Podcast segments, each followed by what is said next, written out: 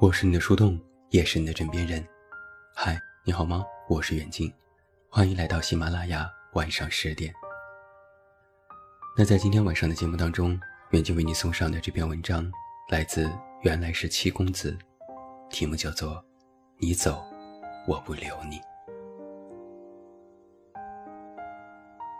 童话故事《小王子》，我相信很多人都看过。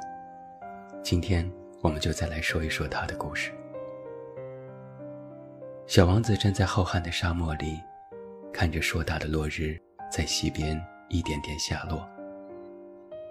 他是那么专注，背影一动不动，眼睛上的睫毛、纤细的手指、身上的衣服，以及大漠里的流沙，在落日的照射下，闪着一种特有的金黄。他好像在自言自语，又好像在对流沙说话。你知道吗？人在难过的时候就会爱上日落。他的视线从眼前的流沙转移到了落日。今天是他第四十四次看日落了，因为他把他的玫瑰花丢了。可是小王子又满心期待，他的玫瑰花生长在另一颗星球上。黄昏一过，夜晚来临，他便可以抬头仰望星空。虽然爱上的是一颗星球上的玫瑰花，但只要一抬头，他就觉得浩瀚星海上的所有星星，都好像开了花一样。那是他最心满意足的时刻了。难怪人们常说，繁星之所以美丽。是因为某颗星球上有一朵花儿。沙漠之所以美丽，是因为某个角落有一口井。玫瑰花对于小王子来说，就像沙漠里的一汪清泉。但遥远星球上的玫瑰，其实也并不是那么完美。他骄傲又缺乏安全感，他深爱小王子，却喜怒无常。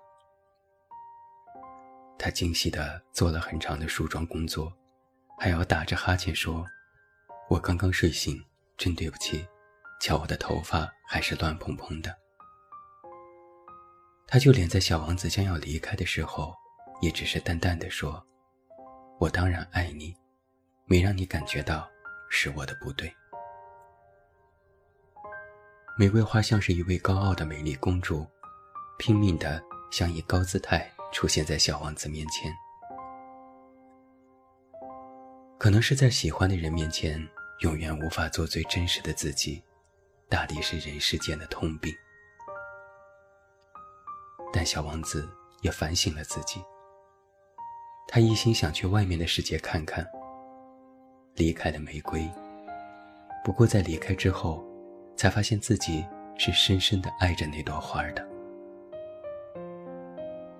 想到这儿，小王子就忍不住哭泣了。他决定在沙漠上继续赶路，一定要回到原来的星球，与心爱的玫瑰花重新在一起。这就像极了那些不懂珍惜的人们，在失去之后才懊悔不已，试图去挽留。小王子在路途中突然遇到了一大片玫瑰园。这仿佛是一种考验。玫瑰园里生长着五千多朵玫瑰，每一朵和他原来喜欢的那朵玫瑰没有什么不同。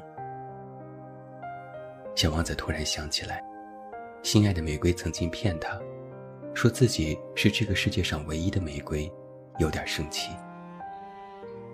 但又想起了自己之前为他浇水、挡风、消灭毛毛虫、盖玻璃罩。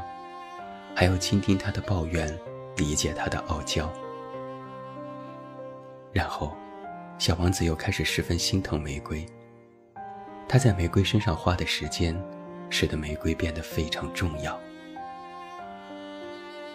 所以，当他再次走到玫瑰园面前的时候，他对着五千多朵玫瑰说：“寻常的路人，会认为我的玫瑰花和你们差不多。”但它比你们全部加起来还要重要。